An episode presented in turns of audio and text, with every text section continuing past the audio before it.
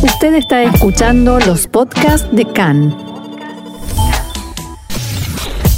CAN, Radio Nacional de Israel.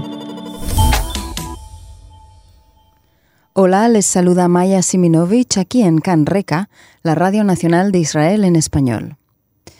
Ayer se expulsó del país al niño de 13 años Rohan Pérez, un israelí de madre filipina, y se le expulsó por la situación irregular de la progenitora, eh, una cuidadora de ancianos cuya visa de trabajo venció hace 10 años y sin embargo continuó trabajando. Este caso es llamativo porque se trata de la primera expulsión de un niño israelí, al que el gobierno no reconoce derechos.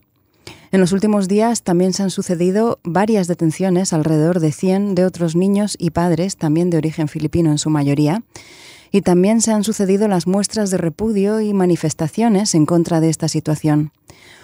Una de las ONGs activas eh, en contra de esto es Omdim Beyahad y hoy tenemos el gusto de hablar con un miembro de su directiva, Daniel Filk. Hola Daniel. Hola, ¿qué tal? Eh, Daniel, cuéntanos un poco de cómo ¿Por qué estas cosas pasan en este país? Eh, bueno, es la combinación de, dos procesos. Eh, uno es el hecho de que el sistema inmigratorio israelí no deja ningún eh, lugar para lo que no es eh, jus sanguinis. Jus sanguinis es el derecho de la sangre, o sea, la ley del retorno establece que todo aquel que es descendiente judío tercera generación puede eh, acceder, puede emigrar a Israel y recibir eh, ciudadanía, pero no deja lugar para lo que se llama ius solis, o sea, los nacidos en Israel que no son eh, descendientes de judíos, salvo aquellos que son descendientes de quien estaba en Israel en el momento del establecimiento del Estado. O sea que en ese sentido, chicos como Ruhan que nació en Israel, pero cuyos padres no pertenecen a ninguna de las dos categorías, se les deniega cualquier posibilidad de integrarse a la sociedad. Ese es un proceso. El segundo proceso tiene que ver con la forma de traer eh, trabajadores inmigrantes.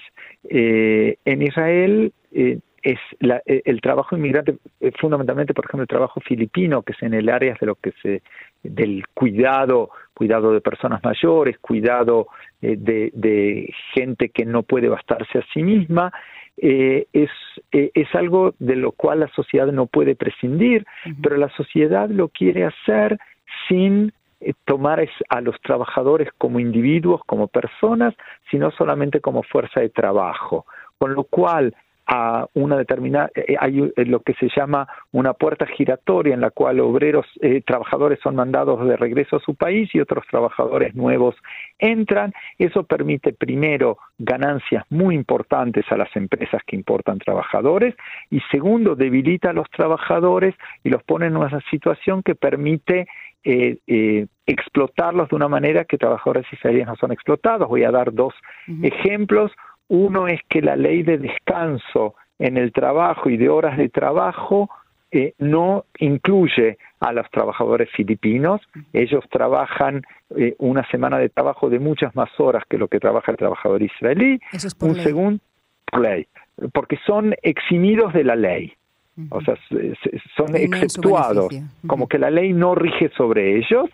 Y un segundo ejemplo es que una mujer eh, filipina eh, que está acá más de cinco años eh, con visa de trabajo y que tiene un niño, a las tres semanas tiene que elegir entre perder el trabajo e irse o que su hijo sea enviado al país de origen de este trabajador, lo cual es una eh, opción terrible para esas madres porque tienen que elegir entre perder el contacto con su hijo a las tres semanas o perder el trabajo y eso, lo, eso hace que eh, eh, están prácticamente obligadas en términos eh, humanos a infringir la ley. La, jueza, por ejemplo, la, la, jueza que corrobora la expulsión de este niño dice que la madre en los últimos 12 años no, no se preocupó por eh, formalizar su situación, pero la ley israelí no le da posibilidades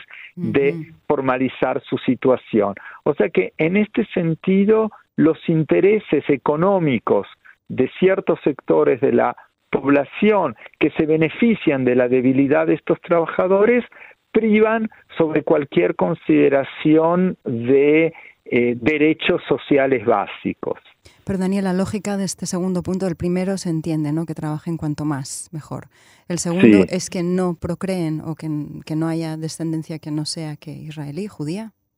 Claro, eh, eso tiene que ver con el tema de un sistema inmigratorio que eh, considera cada no judío como una especie de amenaza que lamentablemente es una situación especular de la forma en que éramos vistos los judíos en la diáspora durante muchos años. Sí.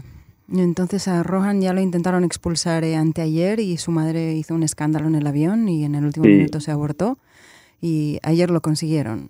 Así es. ¿Y esto qué significa? ¿Qué puede ser? ¿Que este es el principio de algo más grande o es un caso excepcional?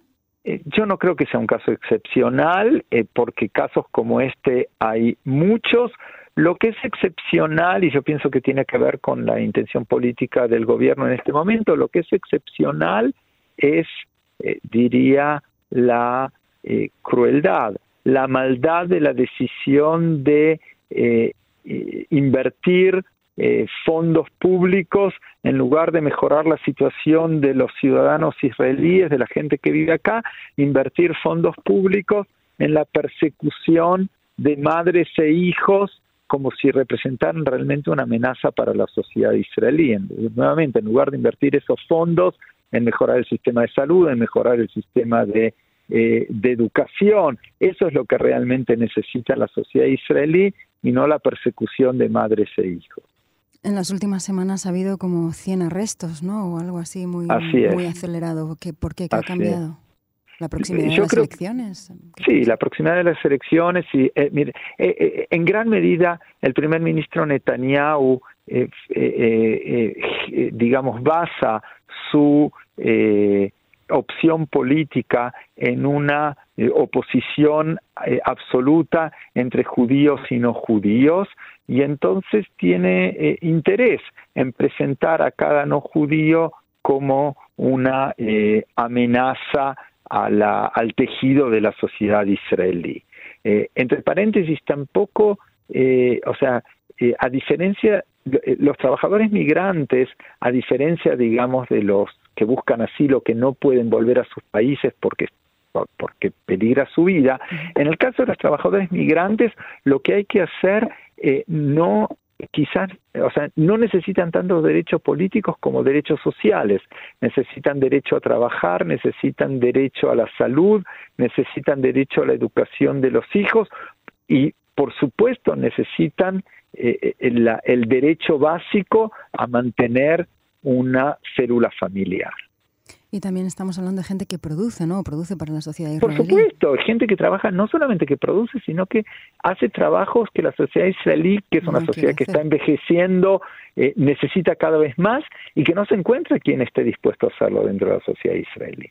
Lo que pasa es que, eh, pero, pero los echan no porque eh, los echan no porque no sean necesarios, sino porque lo que se genera es esta puerta giratoria por la cual traen nuevos trabajadores para eh, ganar plata por el hecho de traerlos y para mantener a los trabajadores en una situación de debilidad permanente por su precariedad. Entonces, en el caso de Rosemary es que es clásico, ¿no? Ella llegó en el 2000 con una visa de trabajo y siete años después el viejito al que cuidaba falleció y ella se quedó, ¿no? Haciendo otro tipo de trabajos. Sí, pero muchas veces cuidando a otra gente o haciendo trabajos de limpieza de vuelta, el tipo de trabajo que, eh, que, los ciudadanos israelíes en general no quieren hacer. Pero entonces la lógica del sistema hubiera sido que tras la muerte de su, de su cuidado, del señor al que cuidaba, ella se hubiera regresado. No, en realidad la lógica sería que si ella es una cuidadora experimentada que ya conoce la sociedad israelí, para cuidar a otra persona que necesita, la emplearan a ella y no trajeran a alguien completamente nuevo. Entiendo. Pero le sale más barato de esa otra manera. No, no sale más barato. Lo que produce es más ganancias a los importadores de mano de obra. Entiendo. ¿Que son también, qué, agencias vinculadas al gobierno? eh, muchas veces vinculadas al gobierno porque tienen que recibir el permiso para hacerlo. Em, el colegio en el que estudiaba Rohan, que es el Bialik Rogozin, está, tiene otros muchos niños, hijos de inmigrantes. Es, es, un foco muy activo también, veo, de todas las manifestaciones. Y... Sí, seguramente porque eh, se crean relaciones personales, porque estamos hablando de personas, o sea, lo que lo que la actitud del, de la Dirección de Inmigración y del gobierno y del Estado no tienen en cuenta es que estamos hablando de personas, personas que crean vínculos, personas que generan relaciones, personas que también sufren cuando se las trata como no personas. Lógicamente. ¿Qué, qué consiguen hacer a través de Omdim Beyajad? ¿Cómo, ¿Cómo es su tarea? Eh, nosotros eh, somos una, eh, una organización que lucha no solamente por el tema de la inmigración, sino en general por la justicia social, por, por una Israel más justa para todos los que la habitamos. somos una organización judeo-árabe que, que, que, trabaja por eso y lo que queremos hacer junto con otros muchos organismos que trabajan en el tema es modificar eh, las, las políticas gubernamentales de modo que beneficien no a unos pocos que lucran de la, eh, de, la importación de trabajadores, sino a, la, a todos los que vivimos aquí. Y, de vuelta, eh, yo recuerdo, yo soy médico, ya no ejerzo como médico, pero en su momento cuidaba de un chico eh, autista que tenía una cuidadora filipina que cada eh, periodo determinado había que hacer una burocracia terrible porque el chico estaba muy ligado a esta persona, era muy dependiente, pero la legislación israelí era tal que la quería mandar de vuelta a la cuidadora a su país cada tanto, lo cual era un absurdo. Por eso son leyes eh, y son actitudes que no benefician a los israelíes, sino que benefician a un grupo muy pequeño. Daniel, gracias por esta tarea tan importante. Eh, Muchísimas gracias. Gracias por hablar con nosotros. Muchísimas gracias por darnos el lugar. Muchas gracias. Hasta la próxima. Hasta la próxima. Hasta luego. Y aquí seguimos en Canreca.